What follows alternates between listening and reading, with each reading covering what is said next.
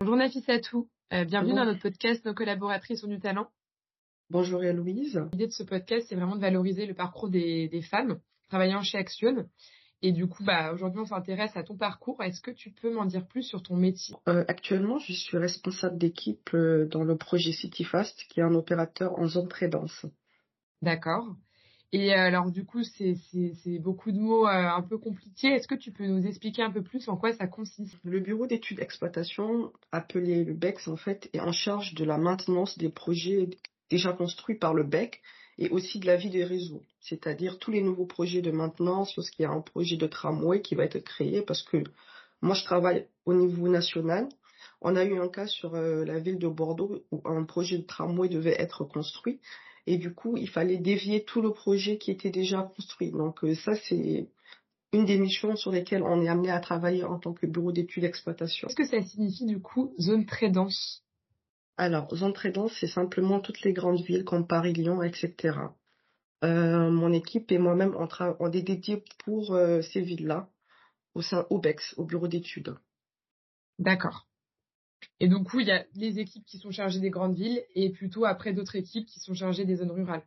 Exactement. En fait, le monde de la fibre, il est divisé en deux zones, la ZMD et la ZTD, c'est-à-dire euh, la ZTD, la zone très dense, et la ZMD, la zone moyennement dense. Très bien. Et euh, quelles sont tes missions euh, en tant que responsable d'équipe? Alors, en tant que responsable d'équipe, j'ai des missions, quatre missions principales. La première est le management de mon équipe. Euh, je gère actuellement une équipe de trois internes et de deux, deux prestats, c'est-à-dire deux personnes en externe. Euh, ma deuxième mission est de m'assurer du respect des règles d'ingénierie pour tout ce qui concerne euh, le cahier des charges du client, tout ce qu'il faut appliquer. Je m'occupe aussi de la relation client et également de la santé financière de mon projet. Et enfin, je reste le contact privilégié de tous les externes et clients interne et externe, Bouygues Télécom et les UP qui restent aussi euh, nos clients principaux. Et euh, est-ce que du coup, tu as eu une évolution dans ton poste? Est-ce que tu as toujours été manager? Alors, euh, il faut savoir que moi, j'ai rejoint le BEC, c'est-à-dire le bureau d'études conception, ou tout, tout simplement Action, en 2018 en tant que consultante. C'était au BEC, le bureau d'études conception. Et puis après, j'ai été internalisée en tant que référente technique au sein du BEX c'est-à-dire que j'ai changé de, de bureau. Je suis venue au bureau d'études d'exploitation et puis après, je suis montée en grade, je suis passée responsable d'équipe en 2021. Voilà un petit peu mon parcours. Euh, comme tu as été manager, euh, qu'est-ce que tu apprécies dans ce rôle? Alors, euh, aujourd'hui, ce que j'aime beaucoup, c'est développer les talents. C'est quelque chose qui me, qui me parle à moi-même, vu que moi-même j'ai été soumise à cela en tant que potentiel. Donc euh, j'aime découvrir les talents, les monter et voir les évolutions.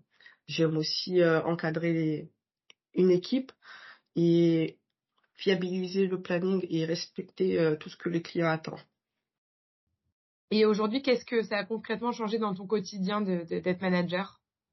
Alors, cette année, en fait, on a été, on a participé à un programme d'excellence opérationnelle qui a été mis en place par le PEX, c'est-à-dire la direction.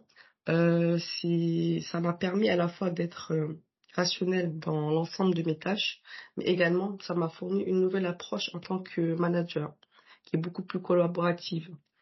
Je suis été vraiment partante pour ce projet. Et aujourd'hui, du coup, euh, tu te doutes que c'est aussi pour ça qu'on fait ce podcast, c'est pour un peu montrer justement que nos métiers se féminisent dans le secteur des télécoms. Il y a encore très peu de femmes qui, euh, qui, on va dire, euh, suivent cette voie ou alors qui ont, qui ont envie de rejoindre nos métiers. Toi, qu'est-ce que tu aurais envie de leur dire à ces jeunes femmes qui souhaiteraient euh, faire euh, le parcours télécom? Alors, moi, j'ai toujours été très sensible à la cause féminine dans les métiers techniques. Déjà, depuis, parce que moi, je viens d'un parcours technique, très technique, j'ai un diplôme d'ingénieur en génie électrique. Et lors de mon, lors de ma formation, en fait, j'étais déjà ambassadrice pour Elle Bouge, et je participais à des forums pour promouvoir la place de la femme dans les métiers techniques. Donc euh, c'est une cause qui me parle et qui me parlera toujours. Oui. Effectivement, je connais bien Elle Bouge. Euh, il y a d'autres collaboratrices d'Action qui font partie de cette association. Euh, donc effectivement, tu as déjà un pied un peu, un peu dans, dans ces initiatives et ces ambitions pour, féminiser le secteur. Écoute, merci beaucoup Nafissatou. Euh, C'était un plaisir de te recevoir sur ce podcast et, et je, je, te remercie. Et à bientôt pour un prochain podcast. Nos collaboratrices ont du talent.